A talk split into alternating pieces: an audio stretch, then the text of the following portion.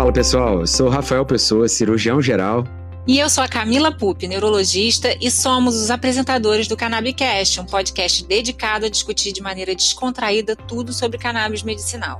A cada duas semanas, a gente vai trazer aqui temas dos mais básicos aos mais específicos sobre as principais evidências na área, experiências práticas, diferença entre os canabinoides e outras curiosidades. Acompanhe a gente aqui nas mais diversas plataformas de streaming e confira todos os nossos conteúdos na nossa plataforma, a Connect.life.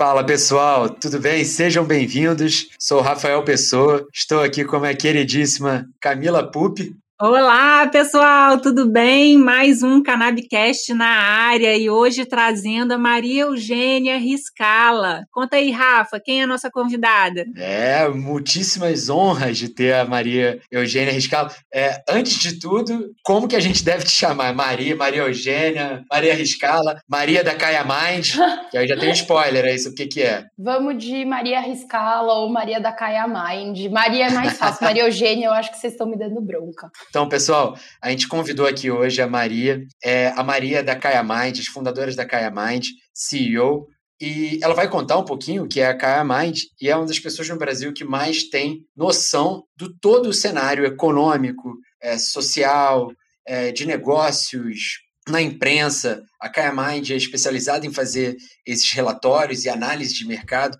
e ajuda muito todos os players que estão no mercado a entenderem para onde estão, onde estão as dores, onde estão até os eventuais buracos e ajuda os pacientes a entenderem também. Os relatórios são completíssimos e hoje a gente vai bater um papo aí sobre o panorama da cannabis no Brasil e no mundo. Eu trabalho com cannabis no Brasil desde 2015. Eu falo que isso é sempre importante, porque eu vi o Brasil mudar completamente. Em 2015 tinha um debate muito grande entre se isso era uma discussão válida ou não, e acho que hoje em dia a gente já está em outro papo, né? A gente já está em quão, como a gente melhora a discussão, porque a validez dela acho que a gente já concorda. E aí a Kaya Mind é a empresa que surgiu, na verdade, é, de uma vontade minha e do Thiago, então o outro cofundador da empresa também é, é, um cara que trabalha com cannabis desde 2016. A gente via gringos falando do Brasil. E aí, até então, não tinha problema nenhum. O problema foi quando a gente viu a primeira projeção sobre o mercado brasileiro sem o SUS. E a gente falou: ih, vai dar ruim. É a primeira. E já não veio com o SUS. E a gente está falando só do SUS, né? Essa coisa pequena que nem importa no Brasil. Conhecem bem o Brasil, então. Né? Exatamente. É, não estava bom. Não, e aí a gente falou: não, peraí, mercado da cannabis, como em outros mercados, se a gente deixar para estrangeiros falarem por nós, óbvio que a gente vai falar sobre a realidade estrangeira. E o Brasil não funciona como a maioria dos países. E não tem porquê, né? Porque a gente consegue fazer esse papel e vocês fazem isso brilhantemente. Exatamente. Muito obrigada. É, a gente está aí para ajudar. A gente brinca, é de quem é curioso. Então, assim, a avó que não entende nada deveria poder pegar um relatório da Kaya Mind, ler ele e entender, porque a gente tenta sempre introduzir, sempre contextualizar. Até a nossa redatora brinca que ela não sabe como reescrever o trecho sobre sistema endocannabinoide, porque não há tantas palavras diferentes para explicar a mesma coisa, porque a gente sempre explica, porque tem que partir do princípio tá tudo bem. Vamos falar 200 vezes a mesma coisa até todos nós estarmos no mesmo barco e até quem já trabalha com isso, né? Então acho que o pessoal da Connect acreditou na gente desde o começo e veio aí do mercado da saúde, né? Então veio aí é, pessoas que já vinham desse mercado para entrar no mercado da cannabis. E eu falo que isso é a melhor coisa, porque eu venho de vender fralda, Pampers, e tô aqui agora tá ajudando a galera a vender cannabis, porque realmente esse é o futuro e é um mercado novo e vai todo mundo crescer e ter espaço para todo mundo. Mas nunca é demais, né, Rafa, a gente explicar, a gente apertar a tecla SAP, né, desse mercado que é tão importante e ao mesmo tempo complexo também, né? Porque tem muitas facetas e a gente aqui no Cannabicast a gente tenta fazer exatamente isso. Então, os dois primeiros episódios a gente trabalhou bastante sistema endocannabinoide, todo o histórico da cannabis medicinal. O Rafa é especialista em explicar isso e deu uma aula aqui pra gente. E agora a gente trouxe, né, a Maria aqui para explicar um pouquinho do mercado de cannabis, como que a gente vai evoluir, quais são, né, as projeções a curto prazo, a médio prazo, a longo prazo. Rafa, quer começar fazendo uma pergunta? Com certeza. É, uma das perguntas que mais é, me faz pensar sobre o Brasil é a gente sempre tentar entender o quintal dos vizinhos. Então, tentar entender o que acontece nos Estados Unidos, na Europa, na Colômbia, no Uruguai, e sem falar de, é, de hierarquias ou níveis, ou essa ideia né, de que estamos atrasados ou estamos adiantados, porque eu acredito que tenham coisas, inclusive, que a gente esteja fazendo melhor do que em outros países considerados de primeiro mundo. O que, que você acha em relação à forma que o Brasil tem levado esse mercado, como cresceu, né? maneira que cresceu e como está se desenvolvendo? Você acha que vai se tornar uma outra forma de se ver diferente do mundo ou tende -se a assemelhar a algum lugar? Eu acho que vai ser uma mistura. Eu acho que a gente tem, que nem a gente brincou aqui de falar do SUS, mas a verdade é, ter o SUS já não nos permite trabalhar como os Estados Unidos ou o Canadá. Não porque o deles é melhor ou pior do que vai ser aqui, mas eles não têm um sistema universal de saúde e a gente no Brasil tem. Então, o que, que a gente vê já no mercado hoje? Hoje você vai ou numa associação, ou você vai num médico que te prescreve algo para importar, ou você vai num médico que te prescreve algo para comprar na farmácia local ou o que é a opção, que aí é o que tem acontecido muito, você vai no médico, vê uma dessas opções, entra na justiça e pede a judicialização desse produto, porque você não tem condições de pagar. Então, já são muitas vias de acesso. E essa da judicialização tem crescido muito, porque a gente está num país que não está acostumado a pagar por todos os seus tratamentos de saúde. Então, você sempre consegue algo pelo plano, afinal de contas, você muitas vezes paga o plano. Você tem o SUS ali para os primeiros atendimentos, então o SUS é responsável por 71% dos primeiros atendimentos, mas ele é responsável só por 25% das vendas de medicamentos. Por quê? Porque a gente está acostumado a ir na farmácia e comprar um produto para nossa saúde. Isso não é algo irreal para o brasileiro. O que é irreal para o brasileiro é pagar o negócio do começo ao fim, da primeira consulta até a última parte do tratamento. Então, acho que vai ser uma mistura. Eu acho que o Israel, por exemplo, tem a nos ensinar. Por quê? Porque em Israel existe uma legislação pensada para dentro dos hospitais, para os planos de saúde, mas ao mesmo tempo não tem muita coisa que o Brasil tem, né? Então, brasileiro. Eu adoro brasileiro. Impossível não gostar. Impossível. Nem a nossa criatividade, né, Maria? É isso, não vai ter três produtos, gente. Já tem, ó, eu vou dar um exemplo para vocês, tá? A Kaya Mind tem mapeado mais de 1.100 produtos diferentes que já entraram no Brasil. Tem desde bomba de banho até olhos que você olha para aquela concentração e você fala: ah, caraca, meu, isso aqui é concentrado. Como é que conseguiram? e aí eu falo, né, gente, eu me imagino olhando para o meu médico falando: ai, tô precisando tomar um banho mais relaxado. Você não quer me prescrever uma bomba de banho com CBD? Que eu acho o máximo. Eu só queria saber quem teve a cara de pau de pedir isso pro médico. Eu amei. Ó, temos surpresas aí pelas próximas semanas, hein? Olha aí, eu, eu amo a ideia. Eu amo. É sempre bom ter novas formas de utilização, né? Gente, eu falo, pelo amor de Deus, a gente tem uns tabus, mas assim, existem marcas lá fora que têm supositórios para mulheres que sofrem com endometriose que dizem que tem uma atuação assim de arrepiar de rápida as mulheres que estiverem nos ouvindo. Sim, tem formulações que faz com óvulos, né? É, de uso intravaginal e tem grandes respostas. E isso que é interessante, entender que assim o Brasil está se expandindo é, o número de produtos é, por várias formas de administração, é, marcas entrando no Brasil, é, aos poucos marcas nacionais conseguindo autorizações sanitárias para poder vender em farmácia, o que com o tempo, apesar de esse início ter imposto, ter outras coisas agregadas, uhum. com o tempo parece que isso vai baratear os custos também. Que é interessante até, já fazendo um paralelo, é parte da nossa estratégia sempre foi essa, abraçar e abarcar essas diversas possibilidades e ajudar os profissionais de saúde, seja dentistas, médicos, eventualmente aí, né, tá nessa zona cinzenta, mas os nutricionistas também, fisioterapeutas, uhum. mas hoje, oficialmente, os veterinários, os dentistas e os médicos veterinários uhum. também, ajudar eles a entenderem esses diversos produtos. E a gente acaba pegando muito dessa filosofia dos Estados Unidos, né, de ter muito CBD e o THC uhum. ser um pouco difícil acesso. Sim. É, eu acho que hoje o CBD ele tem todo um tabu envolvido em volta dele. É difícil, quando a gente fala de Brasil, é, é difícil não ter tabu com o assunto maconha. Né, acho que aqui vocês são do Rio de Janeiro, então talvez vocês tenham vivido até uma coisa mais próxima, mas é o que eu falo, assim, é um pouco hipócrita, né? Todos nós conhecemos alguém que já fumou, é, temos alguma coisa nesse sentido, conhece alguém, sabe que também não, não era para ser todo esse preconceito, apesar de não ser uma recomendação médica, né? Não dá para comparar o fumar a maconha com fazer um tratamento. Agora, o THC é muito bom, né? Então, assim, é, é, preocupante falar que ele não pode ou que, putz, ele é necessariamente ruim. Porque tem algumas condições médicas, e vocês, como médicos, vão saber dizer isso melhor que eu, onde ele é necessário, onde ele faz parte do tratamento. Sem dúvida. A gente sempre comenta aqui, né, Rafa, que o THC, para algumas condições, ele é fundamental. Então, assim, a gente precisa entender as indicações, entender as formulações, né, entender como que os pacientes respondem e a eficácia de cada produto, justamente para indicar o melhor produto para aquele paciente. Isso é a medicina personalizada, né? A gente precisa entender o paciente e ver o que, que ele realmente precisa.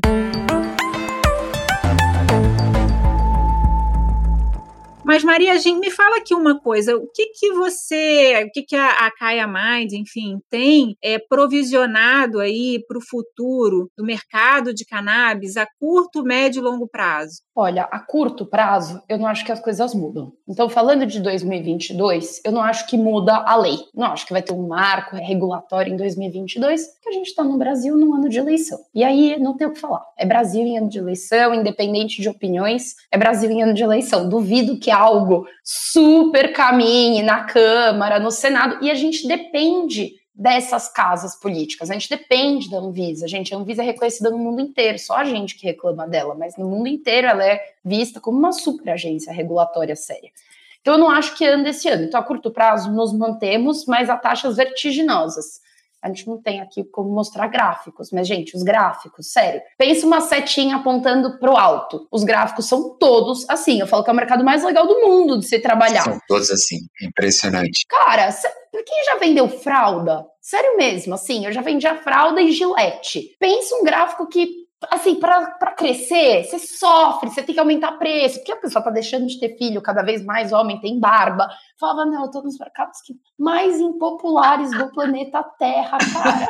Ferrou. Compensação, cannabis é assim, a coisa mais fácil do mundo, sabe? Assim, porque base zero. E tudo que é base zero é enorme. Tem um potencial gigante, né? Você triplica, quadruplica, é só número lindo, sabe? Assim, é tipo quando começou o e-commerce no Brasil. Base zero, então é tudo vezes 10, vezes 20, aquele, aquelas metas hiperagressivas. Daqui a um tempo a gente vai entrar, óbvio, numa estabilidade. Mas a verdade é, todo mundo tem aqui, né? Eu, eu brinco, mas eu não eu sei dizer pelo menos umas 20 pessoas que tomam remédios controlados e têm menos de 30 anos. Para diferentes coisas. Então a cannabis vai entrar só no meio de muitos tratamentos, assim, né? Maria, como que você acha que a mídia pode influenciar, assim, nesse desenvolvimento do mercado do cannabis? Olha, eu vou contar a história que eu acho que, se alguém já ouviu alguma entrevista minha, talvez já tenha até ouvido, mas para mim é a melhor história. A minha avó nunca aceitou tomar cannabis, tem uma avó com Parkinson. Nunca. Desde 2015, gente, tentando esse assunto. De jeito nenhum. Ela olhava pra mim e falava: você tá doida? Quer que eu fume maconha? Eu, putz, não vou. Tem nada a ver com fumar maconha, mas ok. Bom, aí a Fátima Bernardes levou o seu Ivo, o pai do Felipe Suzin, no programa. Aí minha avó me liga: Minha filha, você não sabe. A Fátima tá aqui vendendo aquele negócio que você quer que eu tome. um dia de trabalho, gente, no meio do dia. Aí eu, o quê? O que você tá falando, vó? Que Fátima, que negócio que eu quero que você tome? Tem um cara aqui parecido comigo. Ele tá tomando o negócio lá e a Fátima tá falando que é ótimo. O filho dele tá aqui mostrando um vídeo dele batendo nele. Agora ele não bate mais em ninguém. Cara, primeiro que até entender que ela tava falando da Fátima Verdades, do Ivo Fussu, demorou uns 20 minutos, porque a minha avó, minha avó tem 96 anos, tá, gente? Então, assim, falando de uma pessoa que toma muita coisa. Sim. E ela mudou de opinião com a Fátima Bernardes, a Maria Eugênia, todos os médicos, as pesquisas científicas que eu trouxe, nem a pau. A Fátima Bernardes. O shift é rápido, né, Eugênia? É rápido. E o que que acontece? A mídia tá falando muito de cannabis. Sim. Tá falando muito, porque também, gente, vamos pensar se você é um jornalista no Brasil hoje em dia. Tá difícil não apertar algum botão. Você vai falar de política, economia ou social, o negócio tá tenso, cara. Tá, é um mundo globalizado que as pautas estão muito evoluídas. Cannabis é tipo. Sabe aquele bom senso geral? É um oásis, né? É um oásis. É um bom senso geral, porque agora conservadores, mesmo quem é mais conservador, por exemplo, eu venho de uma família super conservadora. Saúde. Saúde, ninguém quer ver quem ama sofrer. Quando mexe com saúde. Cara, eu falo saúde e bolso. É, e você acha que o papel dos influenciadores, por exemplo, você já até disse, né? Não que necessariamente ela seja de fato uma influenciadora, mas ela influencia outras pessoas. A Fátima Bernardes, o, é, você pensar em outros como Fogaça, você acha que esses exemplos é, podem ser um dos motores dentro da mídia para atingir esses pacientes que às vezes têm uma resistência? É, o que, que, você acha disso? Ah, eu acho que com certeza, eu acho que faz muita diferença, gente. Eu acho que você ter, por exemplo, Olimpíadas de Inverno, com a galera é, podendo tomar, se você vê as Paralimpíadas com tantos atletas usando e falando dos benefícios, é, você ter, por exemplo, o Fogaça, que é um cara super conhecido, falando sempre da filha dele, da melhora, e aí tantos outros. A minha única preocupação é precisa de educação para falar sobre o assunto, porque eu já vi live de influenciador abrindo Media Kit e falando: não, gente, mas fica tranquilo, porque isso aqui não é cannabis, é canabidiol. E aí, gente, a gente vai por um caminho muito preocupante. Tiro no pé, né? É a desinformação. Desinformação. E eu trabalho, eu tenho. É, eu venho de uma faculdade que tinha vários cursos, eu sou formada em relações internacionais, mas 99% das minhas amigas são formadas em publicidade e propaganda. Sei o que aconteceu, minha geração foi todo mundo pro mesmo curso, e elas trabalham com agências. E eu já tive mais do que uma delas, de mais de uma agência, vindo me pedir lista de influenciador para a marca mandar Media Kit. E aí eu falo, vai com um livrinho. Porque se não for, eu não vou dar lista nenhuma. Não, sério, para falar besteira, não fala. Tipo mesmo, a gente tá se matando para fazer todo mundo entender o básico. Não tô falando de a gente ter uma super discussão complexa que envolva todos os usos da cannabis. Tô falando assim, falar que canabidiol não é cannabis, tá tudo errado. Tipo, é o básico. E essa era uma pergunta que eu ia fazer para você, na realidade. Como que a gente orienta o debate saudável, salutar sobre cannabis no país? Temos que deixar claro que é uma planta, gente. E é uma planta que tem sim seus riscos. Não é para tratar como se fosse lavanda, tá tudo bem. Não, há, não é a mesma coisa, mas é uma planta, vem da natureza, não é uma coisa sintética, modificada. Não é uma panaceia terapêutica. Não né? é uma panaceia, exatamente, não é só boa. Então, putz, né, eu sempre falo, eu tenho amiga que tem crise de pânico até hoje porque fumou baseado muito nova e, putz, muito ruim, muito ruim. Mas ao mesmo tempo, sem lei, quem que controla? Porque aí é o mercado ilegal. Então, eu sou uma pessoa muito favorável à discussão de políticas públicas sobre assuntos difíceis. Precisamos de políticas públicas. O Brasil tem total condição de legislar de forma responsável sobre o assunto. Eu estava no Canadá quando o Canadá legalizou e eu tive a sorte de estar no Uruguai quando o Uruguai legalizou. Em ambos os casos, os presidentes convidaram grupos de consultores sobre criação de políticas públicas sobre drogas para legislar sobre o assunto. Quem entende no assunto, né? Cara, você é político, você não sabe o que você está falando? E é assim, gente, tá todo é o que a gente estava falando, né? Cada um na sua profissão. A gente, vocês são médicos, eu sou formada em relações internacionais. Para falar sobre os nossos assuntos, a gente manja. Se eu fosse político e não manjasse, eu contrataria quem manja. Vamos fazer direito, vamos fazer em fase. Tipo Canadá, gente. Canadá tinha cannabis medicinal legislada desde 2001. Aí todo mundo, poxa, mas agora já pode tudo, não sei o que. Falei, 17 anos depois, 17 anos testando o mercado, 17 anos pisando ali no rasinho, vendo qual que era, e sai legislando tudo de um dia para o outro. Nossa, amanhã pode tudo. Começar de algum lugar, né? Mas tem que começar de algum lugar. Acho que o Marco Algorta fala muito isso do Uruguai. Ele fala: vocês acham que eu gosto da lei do Uruguai? Eu, como uruguaio, eu acho a pior lei do mundo mas tem lei. Tem alguma lei para eu trabalhar. Mas a gente está em vantagem evolutiva, né? Porque a gente tem a experiência de outros países, a gente tem a oportunidade de fazer direito.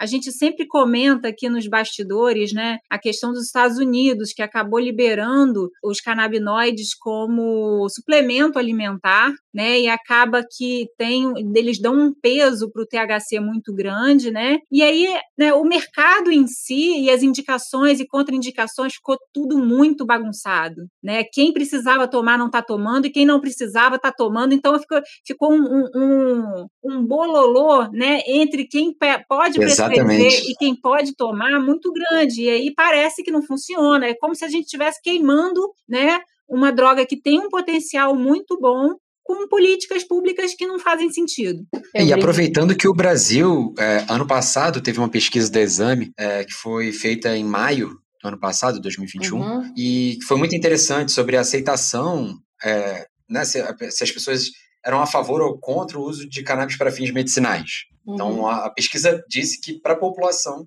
era em, entre 73% a 78% dos brasileiros. Ou seja, três em cada quatro brasileiros são a favor do uso da cannabis para fins medicinais. Então, assim, isso é uma coisa que a gente sempre debate na, nos nossos workshops e tudo. Uhum. É, é, engraçado quando perguntam para alguém da área da saúde, porque, vamos lá, você é a favor ou contra? A gente não é a favor ou contra o uso de algum medicamento, a gente vai discutir o nível de evidência. Qual o nível de evidência dos canabinoides para isso? A, a, ideia toda seria ser a favor ou contra, talvez, eventualmente, discutir o uso recreativo, aí cada um com a sua opinião, é, política, social, uhum. religiosa, econômica, é, que seja, de segurança, e aí são outras opiniões. Mas a discussão da do uso medicinal, ela realmente dá para ver que tem uma aceitação da população. Acho que precisa parar algumas arestas aqui e ali e a gente ir caminhando. Acho que a gente está encaminhando bem. Eu acho também, sabe o que, Rafael? Que a gente está numa discussão que, se não fosse cannabis, que pode ter outros usos, a gente não teria. Essa é a verdade. Isso que me preocupa um pouco, me deixa triste, porque essa discussão não devia estar tá acontecendo. Eu vou dar um exemplo.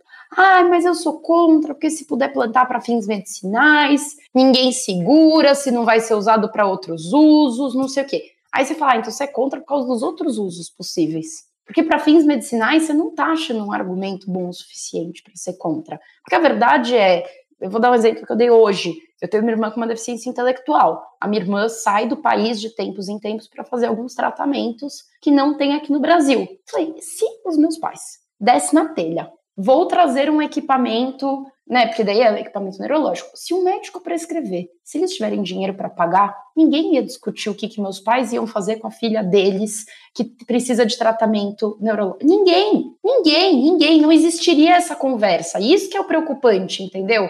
E a verdade é que quando o calo aperta, eu acho que é todo mundo a favor, entendeu? Porque se fosse com um filho de alguém que fosse anteriormente contra e não tivesse outra opção, ou tivesse uma indicação de que esse paciente ia melhorar com o tratamento, eu duvido que seria contra. É, eu, eu venho de uma família como aqui de uma criança com deficiência. Então, assim, às vezes eu escuto certas coisas que eu falo assim, você só tem essa opinião porque você não tem em casa. Porque se tivesse em casa, você não ia ter essa opinião, gente. Não ia, porque, né, é o que eu brinco, todo mundo que tem alguém na família que precisa de algo de saúde, faz tudo, tudo. Sim. Se endivida, vai para fora, vai achar um dia. Tanto que tem várias pessoas que falam, ai, mas não sei o que das associações. Eu falo, gente, eu não sou mãe. Então, assim, primeiro que eu não sei o desespero que uma mãe não pode estar passando e por que, que ela está escolhendo determinadas alternativas, né? Famoso lugar de fala, né? Famoso. Então, assim, eu primeiro não sei. Agora, o que eu posso te falar é, como uma pessoa que tem irmãos, a única vez que eu precisei cuidar da minha irmã e ela teve febre no meio da noite, eu suava frio. E olha, eu já fiz Tipo, eu já peguei um táxi na madrugada, menor de idade, enfiei ela no táxi e levei ela pro hospital. Porque deu um desespero. E eu falei, cara, isso eu tinha 16 anos. E eu já tive esse pensamento. Eu, hoje, como uma mulher de 30, se fosse um filho meu, parido, gerado, ou tanto faz, né? É o tipo de maternidade, eu sei lá o que eu faria se eu tivesse uma criança que precisasse de qualquer coisa. Acho que eu ia fazer o infinito e além mesmo.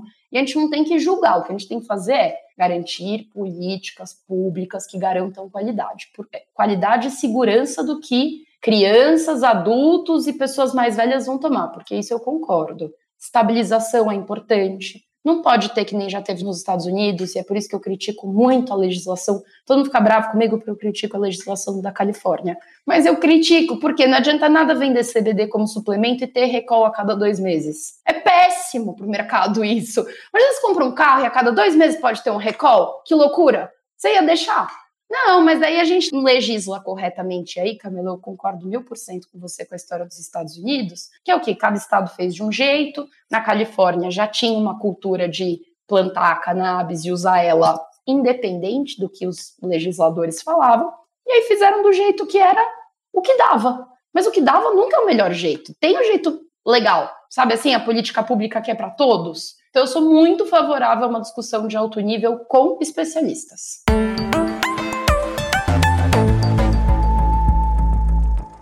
Como que os players aqui no Brasil têm se comportado? Como é que você acha que o mercado está se desenvolvendo sob a ótica assim de quem está fazendo um mercado para cannabis? Muita gente do meio acha que existe muita gente mal intencionada que está buscando trabalhar com cannabis, principalmente pelo potencial mercado que existe. Eu já vejo diferente, porque assim, ó, potencial mercado por potencial mercado, vamos trabalhar com Bitcoin. Enorme também. Sério, muito mais fácil. Não, não por nada, vamos trabalhar com e-games. Sério, também, potencial gigantesco, muito mais fácil. Não tá falando da saúde de ninguém, não tem essa puta discussão de esquerda e direita. Sério, é um assunto muito difícil para você começar a trabalhar. Então, eu vejo que estar trabalhando com cannabis no Brasil tá bem intencionado cada um tem suas próprias opiniões. Eu não sou dona da verdade, ninguém é dono da verdade. Então, acho que a discussão é um pouco assim. Gente, a gente tem que entender que não vai todo mundo pensar igual. Agora, eu não sou muito ai, porque não sei o que, oportunista, ou só veio trabalhar por causa do mercado. Gente, sério mesmo. A pessoa ia trabalhar com mercado erótico, tanto mercado legal para trabalhar, que vai crescer, bombar, tarará.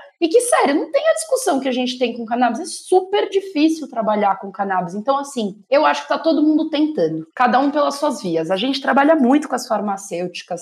Eu vejo que, claro, existe uma dificuldade, existem certos debates. Então, a gente aqui no começo do nosso bate-papo falou: existem coisas que são faladas que você fala, não, tá bom, pera, de novo, vou tentar explicar. O THC não é o vilão, mas tudo bem é, é, importante ser repetitivo. Eu tô sendo repetitiva há sete anos quase. Depois de sete anos, a minha família não tem uma pessoa que vai falar mal de cannabis. E não é porque eu sou chata e vou brigar. É porque agora todo mundo viu, experimentou, teve uma trombose. É um trabalho de formiguinha, né? É, e tá tudo bem também, gente. A gente não muda o mundo. Sabe assim, eu, eu eu, eu, brinco que eu sou uma jovem com cabeça bem de velha. Porque eu tô esperando que as coisas vão estar tá do jeito que eu acho que elas têm que estar. Tá. Não sei se eu vou estar tá viva mais, sabe? Mas tudo bem. Porque a gente não tá fazendo o mundo só pra gente viver nele. Você fez seu papel, né? E aí tem aquela coisa, né? Se a gente quer mudar o mundo, não vai ser de um dia para noite, não vai ser todo mundo pensando igual. Eu acho super legal a pluralidade dentro do mercado. Então eu falo, eu defendo que tenha mercado para todo mundo. Para todo mundo mesmo. Eu acho que as associações têm o papel delas, as farmacêuticas. Eu acho que importação é super legal.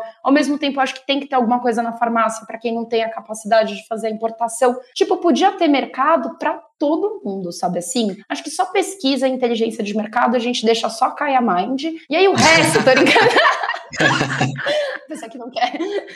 Não, mas é verdade, até a gente, tipo, a gente só entrou nisso porque ninguém estava fazendo. Porque a verdade é que, né? Precisava, meu né? sócio estava lá fazendo estratégia de comunicação para Ambev e eu estava vendendo fralda para Pampers. E, tipo, a gente estava na paz, na verdade, antes de vir para isso. Então, eu acho que tá todo mundo caminhando para um lugar que eu espero que seja um lugar que tenha menos burocracia para quem mais precisa. Essa é a única coisa, assim, eu acho que não pode, não pode uma, né, a história que vocês estavam falando, ou tantas que a gente já ouviu alguém com dor, alguém que tem uma mãe com câncer, um pai com câncer, não pôr a mão nesse remédio. Gente, tem que pôr a mão, sabe assim, a gente tem que facilitar o acesso. Por quê? Porque é para ontem. Não é para amanhã, não é para daqui a cinco dias quando a Anvisa liberar isso no porto. Não. Já, já era para estar tá tomando, tipo assim, desesperado, sabe? Só isso que eu acho que a gente tem que melhorar e eu vejo que a Anvisa, mesmo com a mudança de diretoria, mesmo com tudo o que falaram, a última RDC dela facilitou pra caramba a entrada de vários produtos. Então, Sim. ela tá entendendo um pouco o desespero Agilizou os processos, né? E isso que é interessante, né, Maria? A gente entender, como você mesmo falou lá atrás, é, tudo começa, toda grande mudança começa com uma pedrinha. Né? E aos uhum. poucos, aí, com os habeas corpus, 2014, 15, aos poucos evoluindo, é, e a Anvisa já se adaptando, a Anvisa sim tem um excelente papel, tem trabalhado bem, tem sido uma demanda muito grande, e a gente tem visto que é exatamente isso. Como a Camila falou, democratizar o acesso é o mais importante, seja por preço, seja por disponibilidade, pronta entrega, informação, acompanhamento dos pacientes, evitar que tenham efeitos colaterais se pelo mau uso, é, pesquisa e tudo mais.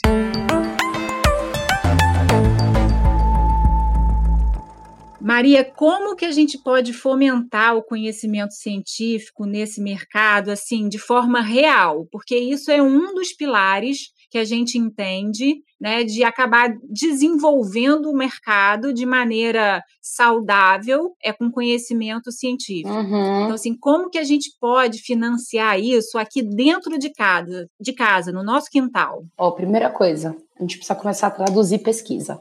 Eu falo isso porque, assim, a coisa que mais chega para Caia Mind é o pessoal tentando entender. Gente, vocês podem me ajudar a achar pesquisas que falem sobre. Vou dar um exemplo. Pediram agora recentemente para fazer uma matéria, tá? Que vai sair na imprensa. Ah, existem pesquisas sobre cannabis esportes? Se sim, meio que para que caminho que elas estão indo, qual que é o teor? É estudo clínico, é pesquisa acadêmica? Tipo, isso, para quem é leigo, para quem não vem da área da ciência, não vem da área da saúde, muito difícil. Sem dúvida. Na área acadêmica, né, principalmente. É muito difícil de entender o que é um clinical trial. É muito difícil de entender a fase 1, a fase 2. Exatamente. Putz, cara, é muito difícil. Eu, eu mesmo, eu tenho estudado, eu tenho lido pesquisa, eu brinco que eu e o PubMed, o PubMed e eu, a gente tá assim, ó, a Cielo, temos conta, que eu tento ler eu falo, eu não sou formada em medicina, não vou me formar em medicina, porque esse bonde já passou. Então, assim, eu preciso aprender a ler.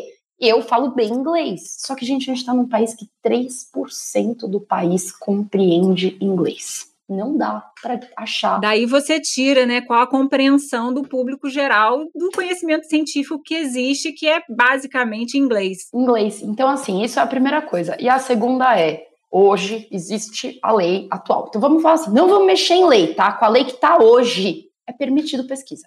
Hoje está escrito na lei, eu já li essa lei 200 vezes, é permitido fazer pesquisa com cannabis. É difícil, é burocrático. Mas assim, eu acho que a iniciativa privada, e aí isso eu acho bem legal da RDC 327, ela tem uma evolução para o clinical trial. E aí tem uma evolução por quê? Porque a farmacêutica que quer vender produto precisa bancar esses clinical trials. E isso é muito legal. Isso, na verdade, eu acho muito importante. Porque também não dá para depender só do HCOR no momento de saúde que o país está vivendo. Vamos falar que a gente está no meio de uma. Né? Ainda temos Covid, ainda tem muita coisa de vacina a ser falada. Querer que ele banque tudo. Então, acho que a iniciativa privada pode sim, ela tem uma contribuição super importante a fazer, que tem a ver com recurso, recurso financeiro, gente assim, ó, é caro fazer uma pesquisa. Pelo que todo mundo já me falou, é caro demais, é demorado demais. É caro. E tem pesquisador em casa. E é burocrático. Então, assim, a gente precisa de um planejamento para executar uma pesquisa e, assim, não existe curto prazo em pesquisa científica. Sempre é médio e longo prazo. Uhum. Porque, assim, até a gente aprovar no comitê de ética, até a gente é ter todo, toda a, a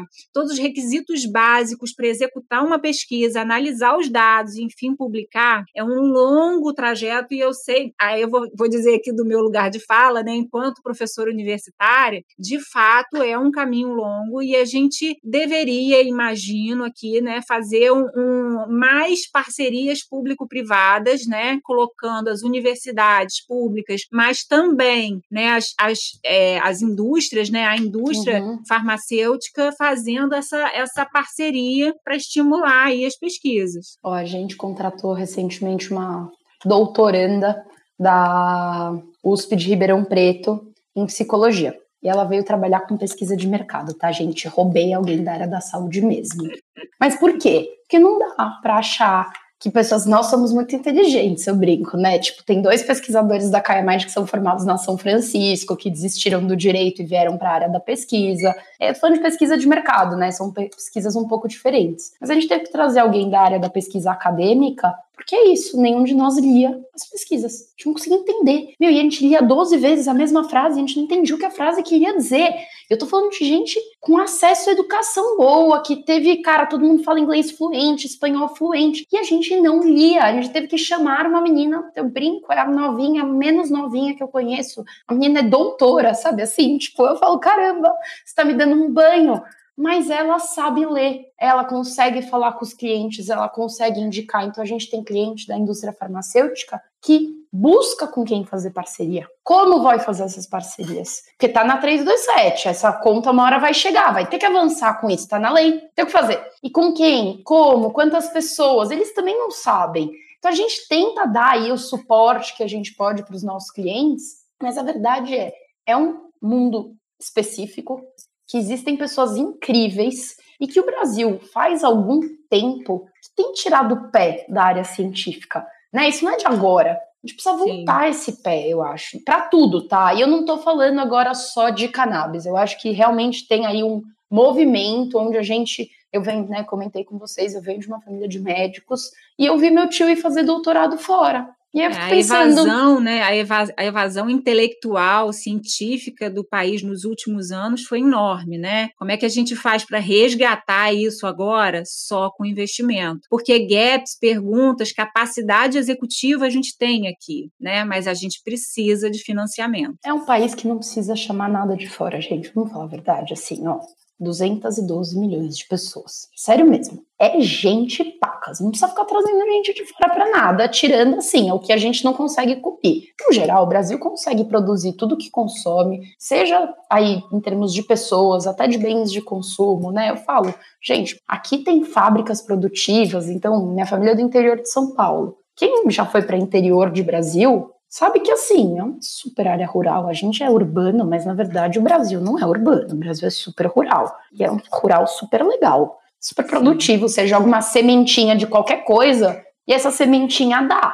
Então, assim, é só é só a gente também. É, Ajeitar as arestas também, né? É, é... Organizar direitinho. Se organizar direitinho. Eu acho que a gente está no caminho de, aos poucos, como a gente estava falando. Acho que eventualmente esse cenário, até com a PL 399 aí sendo quase aprovada, é, já foi para o Senado, falta, uhum. enfim, alguns pontos, talvez, como você bem disse. Esse é um ano muito agitado, um maremoto de, de coisas que acontecem esse ano. Até a Copa do Mundo no final do ano, então é difícil realmente ser aprovada essa PL é, agora, mas sendo aprovada, a gente tem das áreas consideradas melhores para plantio é, no mundo é, da, de, da planta cannabis sativa. Vocês acham que vai para frente a pele do jeito que ela tá? Olha, eu acho que, assim, da opinião de como ela foi desenhada, tem alguns pontos que vão ser revistos. Provavelmente alguns pontos foram até colocados estrategicamente para já ser moeda de troca no futuro. Mas eu acho que do jeito que ela está desenhada, em alguns pontos ela está muito bacana, de o nível de exigência, de como, de segurança. Claro que se a gente for pensar, isso vai levar um, um, uma melhor organização desse cenário mas isso pode também diminuir um pouco o acesso a quem for plantar. Mas, enfim, eu acho que é um, pode ser uma vitória. Não, meu medo não é nem ela, viu? Eu vou te falar, meu medo não é nem ela. Meu medo é ela ter voltado para o Congresso agora e estarem querendo votar ela agora. Porque aí, se votarem e forem contrário, tem que reescrever tudo de novo. Tem que fazer outra comissão especial. Isso é verdade. Isso é, e aí é o problema da gente acelerar as coisas. E tudo é jogada, né? Tudo é jogada política. Então... Não tem estratégia. É. Ai, o Brasil não tem estratégia para fazer as coisas, cara. Porque isso aí voltou agora para o Congresso, dependendo do que acontecer ali, é vários step backs, porque eu sou super favorável à PL, tá? E eu acho que ela tem vários pontos problemáticos, mas eu falo assim, a gente precisa de um marco regulatório. Então, vamos ter que passar para algum lugar.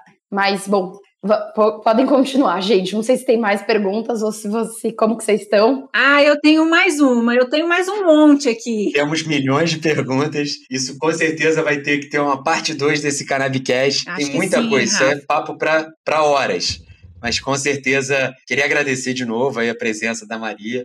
Maria, fantástico, a gente engrandeceu muito a nossa conversa. Por isso que assim, a gente não gosta de fazer uma grande conversa antes para depois conversar, é, é, até porque esse elemento para a gente é muito gostoso, a gente aprende cada vez mais com, com você e com a Caia, com os relatórios da Caia. É, e para o pessoal que está ouvindo a gente, os relatórios estão lá disponíveis na plataforma da Caia Mind, também tem na nossa plataforma, a gente tem feito parcerias e aos poucos fica atento que novas coisas estão para surgir. Eu acho que esse é um mercado fantástico, um setor maravilhoso é, para ajudar muita gente. Tem um potencial de usar informação e ciência de qualidade para levar qualidade de vida para as pessoas, no Brasil e no mundo. Nossa, Maria, virei sua fã, hein? Super obrigada pela participação aqui no Canabicast. A gente já está no terceiro episódio, tem outros dois aí que a gente já gravou, mas esse com certeza foi especial, né, Rafa? Cara, com certeza, isso foi muito gostoso de gravar. Não, e com certeza te convida para mais um episódio mais para frente, vai falar de tem novo. Tem que voltar, tem que voltar. Agora eu vou propor uma coisa, então. A gente faz a parte 1 no Canabicast e a gente podia marcar a parte 2 no Kaia Talks, porque eu queria Boa. muito Camila e Rafael no Kaia Talks, e aí a gente aproveita e emenda essa nossa conversa. Já fica aqui o convite pra gente ir para lá também, porque eu acho que a gente, na verdade, tem que pôr a informação na roda, gente. Quanto mais pessoas. E é, ó, que papo gostoso, sabe assim? Tipo, a gente ouve, eu brinco, eu ouço cada podcast chato. Que sério, ouvir uns podcasts legais, assim, é muito melhor, né? Então, assim, é, fica aqui o convite. É e a gente aprende, né? É, mas eu adoro vocês também, gente. Eu acho que vocês têm um trabalho aí, eu falo, porque a gente falou, né, de democratizar o acesso. Quando vocês surgiram, e eu lembro da minha primeira conversa com o Fernando em fevereiro do ano passado, ou seja, a gente está falando de um ano, desde a primeira vez que o Fernando e o Rafael vieram, porque foi o Rafael, se eu não me engano, que achou a gente e veio entrar em contato. Evoluiu tanto e vocês tiveram uma importância tão grande nessa evolução. E eu falo, é por quê? Porque quando a gente democratiza o acesso, quando a gente está bem intencionado e quando a gente está mirando para o mesmo lugar, vai ter espaço para todo mundo. Não tem essas coisas tipo, ai, mas isso, ai, mas aquilo. Não, cada um faz o seu e vocês têm um trabalho. É tranquilidade de fazer o certo, né? Da maneira correta. Deitar na cama, assim, dormir. Isso! Na paz, nem precisa tomar precisa nem tomar Zolpidem, gente, que é a nova. Eu, eu, eu brinco que o Zolpidem é o novo canabidiol, cara. Você olha o gráfico das vendas de Zolpidem, é uma outra coisa que eu falo assim, ei, caramba, eita! Mas eu, eu mesma que já tomei, eu falo, nossa, é forte esse negócio, né, pra tá crescendo tanto assim. Mas cannabis traz a gente e traz pessoas muito legais. Então, muito obrigada pelo convite. Mesmo assim, eu acho que a gente tem muito papo para continuar. E muito obrigada por estarem fazendo o trabalho de vocês, porque Ai, é muito mais gostoso um mercado com mais amigos. Certamente, Maria. Então a gente vai terminando por aqui mais um Cannabicast, episódio 3, com a Maria Eugênia Riscala, da Kaya Mind. Trouxe aqui informações pra gente valiosíssimas num papo super descontraído. Obrigada, tá, Maria? Imagina, gente, eu que agradeço. Um beijo grande para todos os pacientes da Connect. O que vocês precisarem, acho que tanto o time da Connect quanto da Kaya Mind fica à disposição. Maravilha, pessoal. Até a próxima, hein? Obrigado. thank you